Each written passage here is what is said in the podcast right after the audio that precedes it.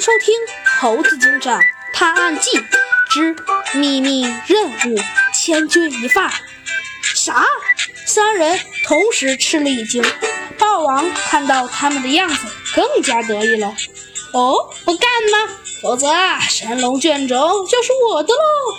阿荣一听这话，急忙举起了手，说道：“呃，我我们愿意。”什么？猴子警长和弗兰熊同时大惊失色，连忙拉了拉他的衣领，说：“你干什么呀？猎豹可是世界上跑得最快的陆地动物，跟它比速度，那不是找死吗？”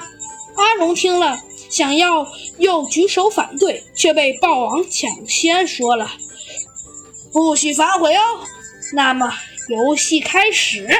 说着，豹王整理了自己的衣袖。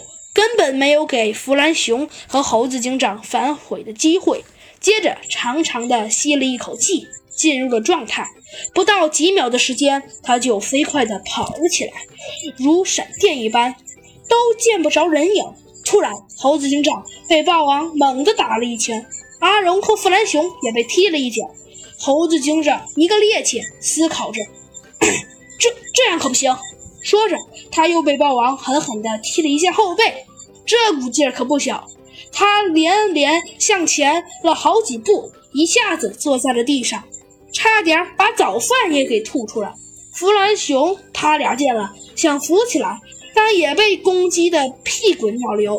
弗兰熊本来想弄点发明出来，可是完全没有办法。